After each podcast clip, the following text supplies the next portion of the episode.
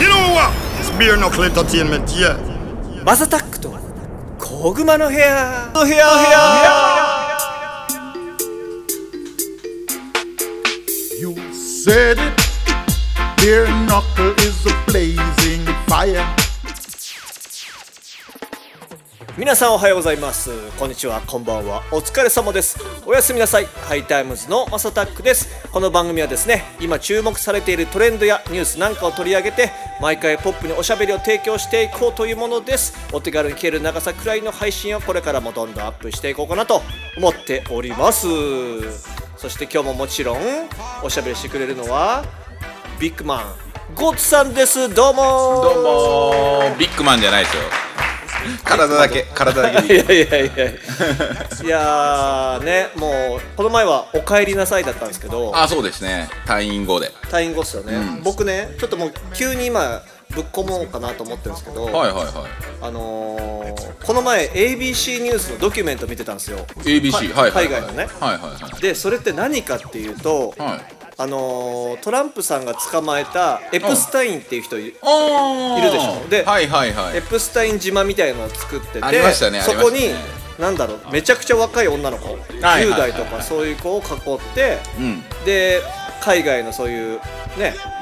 すごいセレブというか、うーんそれこそ王室系の人はいはいはいそうですねをまあ顧客っていうのかななまあなんかあのリチャード皇太子でしたっけえ誰でしたっ誰け誰エだドったっけワーなドええエドワードとかエドワードかうんうんとかもいましたよねあのそうオバマもいたみたいな話ねそうでそれには実はあのエプスタインさんは結局捕まって、うん牢屋の中でうんうん首吊り自殺というあーそうですねまめちゃくちゃ怖いそ終うですねわり方をしたんですけど、はい実は謎のままでしたもんねそれは一人じゃできなかったらしいのよそどういれうこにとっすか実はまだ外で捕まってない人がいてそれって女性の人なんだけどほいほいほいえっとねその人のドキュメントというかその人の話なのよええその人はじゃあ何狙われて狙われてるっていうかでその名前が CIA とかで上がってるってあこともう普ですか通に出ててもうおーえっとマークはされてた逃げてんすか逃げてるというか別に捕まるあれはないでしょああってそういいううこ感とじなのかよでで完璧に繋がってないんだそうその人はね、えっと、イギリス系のあのユダヤ人系なんだよね、はいはいはいエプスタインも、えっと、ユダヤ人系なんだけど、はい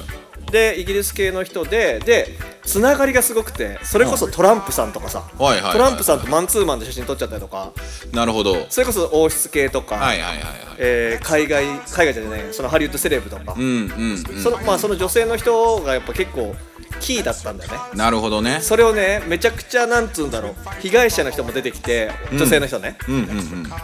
あのー生々しく話していくんだけどえそれがすごくて多分1時間ぐらいの番組だったと思うんだけど、はいはいはいはいなんかね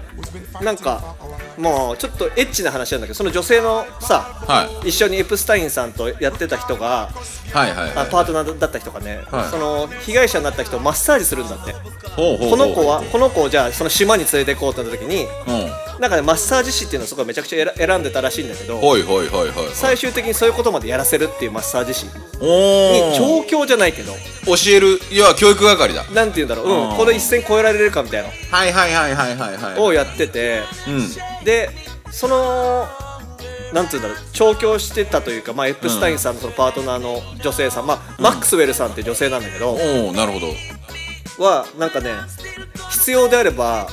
そのまあ女子をねうんそういうことをしちゃったりとかうんそういう調教の仕方もしたりとかはいはいはいはしてたという話でいなるほどで今その被害者の人たちがエプスタインさんは亡くなったけど、んもっとあのー外に出てるやつがいるとあーのうのうと生きてるやつがいるんだはいぞはっいてはいいうはい話はいはいではいはいで11月かなんかに今度裁判やるんだってその人の。おおなるほそどのでも多分僕の予想だと、んあれだけすごいつながりあるから、う多分大丈夫なんじゃないかなと思って捕まんないんじゃないかなと思ってんもしくはうんどこまで注目されるかだと思いますけど注目されすぎたらまたエスエプスタインさんみたいになるんじゃないですかうんうんどうなんだろうねだって死ぬしかないじゃないですかなんまあ捕まったらねそういう感じになるよねでしかもあれも僕ちょっと正直ごめんなさいねここからもう都市伝説風うんうんそうの推測になってきますけわどかるわかイギリス王室絡んでるんですよる絡んでるね MI6 動くんですよジェームズ・ボンド動くんですよ ダイアナ妃の二の舞でしょ言うたら まあまあまあまあまあ Beer knuckle. knocking out another sound tonight, murdering a tin pan sound. 選挙関係ないけど今バイデンめちゃくちゃダメじゃんあダメじゃんっていうかそなっんかか,、まあまあそうかアフガンのこれでそのあータイミング的にそうかそもうしそれう「なニいでューすズウねィーク」とか「ニューヨーク・タイムズ」とかもなんかもう敗戦のあれを押しちゃってるから、まあサイゴン陥落の二の舞って言わそうれそてうますそようねあっち寄りのさあの新聞とかさメディアとかももうそういうふうに押しちゃってるからいやあれもね考え方一つだと思うんですよアフガン問題って、うんうんうんあれ実はアフガンアフガニスタンって昔から大国キラーと言われてて、ロシアもやられてやられてるというかで要はやられてはないんですけど潰しきれないはいは国なんですよ、いうんえロ古くはソ連の時代からそうですけど、でイギリスインド帝国の自治インド自治領の頃もそうだったと思うんですけど、結構その大国キラーなんですよ手出すとやあれ、でしかもなおかつ言うたらあいつらって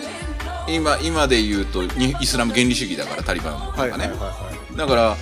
あの意味で言うとその危険分子を隣国にまき散らすやつなんですよねへえで結局あれってイランとずっと反発してますから、中東って、結局そのほっといたら暴れ出すやつらなんですよでそこでアメリカが撤退するわけじゃないですか、そしたらそ面倒見るやつってロシアか中国しかないんですよ、だからそこに面倒を押し付けたっていうふうに俺は見てるんですよねなるほど、だね、って結局殲滅戦って今難しいんですよほうほうほ要は国を一国潰すってことうなるほどはそういうことっすねでどう頑張ったって傀儡政権じゃないですかいはいはいはいで傀儡政権になったところで急激にじゃあ弾圧できるかっつったら今の時代無理なんで、結局はそのテロ組織みたいな感じになってきて、で結局ベトナムもそうですけどゲリラ戦でしょはいはいは昔だったらですよ、あの圧倒的な戦力差でタスマニアの時だったりイギリスは殲滅したりとか絶滅まで追い込むじゃないですか、今無理じゃないですかいそうだね絶滅させれないじゃないですかそれって何あの技術的なことじゃなくて人権的なそう人権的なとこですね社会的なはい分問題でだから多分もう今だって原爆落としたら相当ひどいじゃないですかそうだねでしょ叩かれるね絶対叩かれるじゃないですかしかも非戦闘非戦闘民に対してとか要は非核保有国に対してば原爆撃つなんて今後同然じゃないですかでも昔はそんなことなかったし確かで徐々に変わってきてるから多分大国が小国を殲滅するってもう今の現時点では多分現状難しいと思うんですよああなるほどなっていう意味で言うとアメリカ今2連発で負けてますからベトナムとアフガニスタン、まあもちろんアメリカからすれば叩きたいでしょうけど、うんなかなかねあれはまあ長い目で見るとアメリカとしては、それで使ってたお金が何千億、何兆円って出てるからそれを福祉に回すって考えるとバイデン政権としてはよくやったなんですけど、メディアはそう叩きますよね。そうだよねアメリカのイメージはねそうですっていそうですそうですところねえーでもこのまま中国とロシアがさ、んじゃあ残ります、はいってなってどうすると思います逆に抑えるのかなはいいや今は泳がすと思いますよはいだって結局中国もロシアも多分中国は早々にタリバン政権認めましたしえー、認めちゃうんだ認めちゃったっすねもうすでにあのータリバンと交換えっ、と外務省外務大臣同士が多分あったりとかしてますからだからもうせあのー正当な政権として認めてますタリバンなるほどねでロシアはまだ認めてないんですよね認めれないんですよねあれははいはいはいもともとロシアと戦ってたやつらだからタリバンがそうなんだもともとタリバンってアメリカが支援してた組織じゃないですかああそうだっけ武器そうとでかだっけすそうですそうですそうですうんだっけそういう意味で言うとあのややこしいんですよロシアはあそこを認めることは多分できないと思うから多分絶対バチバチやると思うんですよねでロシアに引っ張られる形で中国が多分介入するのでえー、それって何ロシア対中国の戦争になったりするのいやそれはないと思いますそれはないんですけどロシアと中国って実は一枚岩のようで一枚岩じゃなくて、うんそれ前も言ってましたよねね、ロシアと中国って国境で何回も揉めてますから、今はっていうだけですなるほど利害が一致してるってだけの話じゃないかなと僕は思ってますねなるほどなんか先週ちょっと話したやつで、はいそのメディアはいはいはがいどんどんどんどん発信できるっていう時代はいになってる中でタリバンとかも今バイスで見れるの知ってあまあ知ってます知ってます、知っすてますだからああいうちょっと YouTube とかで、はいタリバンの人のなんか思いだったりとか、はい自分らの今の思想だったりとか考えはいとかって出してくるのって見るとちょっとおってなるよねあれねイスラム国が始めたんですよあそうなんだイスラム国が、あのー中東地域であんだけ勢勢力を伸ばし続けれたのは SNS 発信ですへえ SNS であのイスラム国に一緒にやろうっていうやつらを戦闘員を集めていったんですよで自分らは自分らでこういう考え方でやってますっていうのをずっと発信し続けてあんだけイスラム国って繁栄したじゃないですかはいはいはい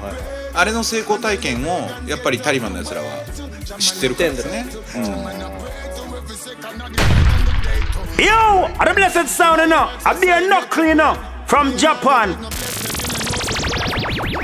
今のタリバンを支援してるのはパキスタンって言われてますよねそうなんだ隣の国隣の国でだすよ隣ねの国です、はいインドとアフガニスタンの間ですねはいはいはいはいはいパキスタンもパキスタンで諜報活動ちゃんとやってたりとか、はいはい秘密組織あるんで、まあであそこら辺はやっぱねあの過激ですよパキスタン確か核保有国ですよね、なるほどな、うん確かそうだったと思う怖いね、うわまあ中東はまだありますイランもあるしイスラエルもありますからえまあ今まで見ててもそうじゃないですかイラクでサダム・フセインがいて、でビンラディンが出てきて、はいはいでイスラム国出てきて今はいタリバンまた戻ってきて、はいはいまあ何かしらいますよ敵っていう敵にされるやつはー、仮想的仮想敵に近いかもしれないですねで特にあそこはねあのいろんな文化が混じり合ってるじゃないですか,、でイスラム教徒の本当にイスラム原理主義からすれば今の世の中間違ってますから まあそうなんだろうね、はいはいはいそうですよだからまあそもうしょうがないですねあそこはちょっと当分落ち着かないんじゃないですかこれでもアメリカが残した武器とかを使われてだ大丈夫なんですかねまあでもしょうがないんじゃないですかもともとだってやばいやつはもう全部撤退させてますよさすがにね今まで送り込んできてなんですからだってロケットランチャーとかをね R- RPG ってよく言ってるじゃないですかあのヘリ落とすやつあれとか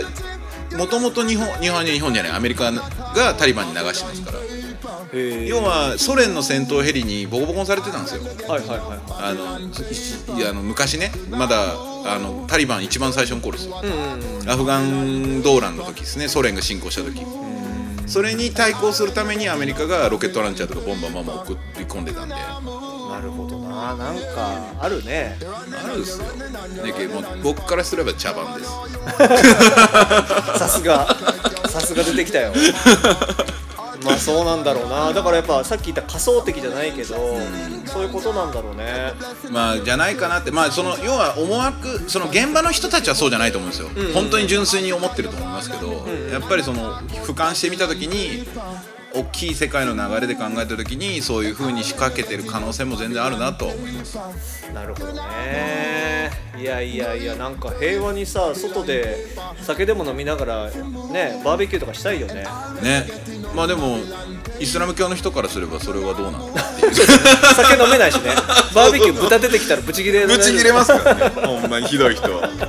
そうだよね ですですああまあそっかこっち注目こっち注目ベアナックルエンターテインメントに注目そうですねまあ多様性の世の中世の中って言ってるから、日本にもし仮にイスラム教徒の人がもしいれば、認めてあげるしかないですからね、うんまあいるもんねいますいますもちろんいるんで、それこそねその人からすれば世の中を良くするために言ってくることをどこまで聞かないといけないのか問題っていうのはあぶち当たってきますよねこれよくあるやつじゃないよくあるやつだとから100人のことを聞こうとしちゃうと何も生まれないそうそうそうてか何もできなくなっちゃうっていうことだよねそうですそうですそうですいやまあ難しいなこれ、まあね、それでもまあ民主主義をも取る以上向き合わにゃいけん課題ですなんか民主主義のそろそろあれが来てるね限界ね限界が来てる気がするねでも諦めちゃいけないんじゃないですかまあそっか民主主義陣営の人間としては確かにな、うそれはそうだなそうです確かに確かにということで今後も次々に配信していく予定です毎日の通勤通学時間家事の合間休日のブレイクタイムなど少しの時間にでもちょこちょこ聞いてもらえたら嬉しいですということですちょっと今日は難題でしたね難題でしたねまあ皆様の中で投げかけて疑問をね、そうでもさっき最後にゴスさんが言ったことかな民主主義のね、あの側だったらそれを考える諦めちゃいけないってことだよねそういうことですねうんということで今日もゴスさんありがとうございましたありがとうございました Children's all from the storm.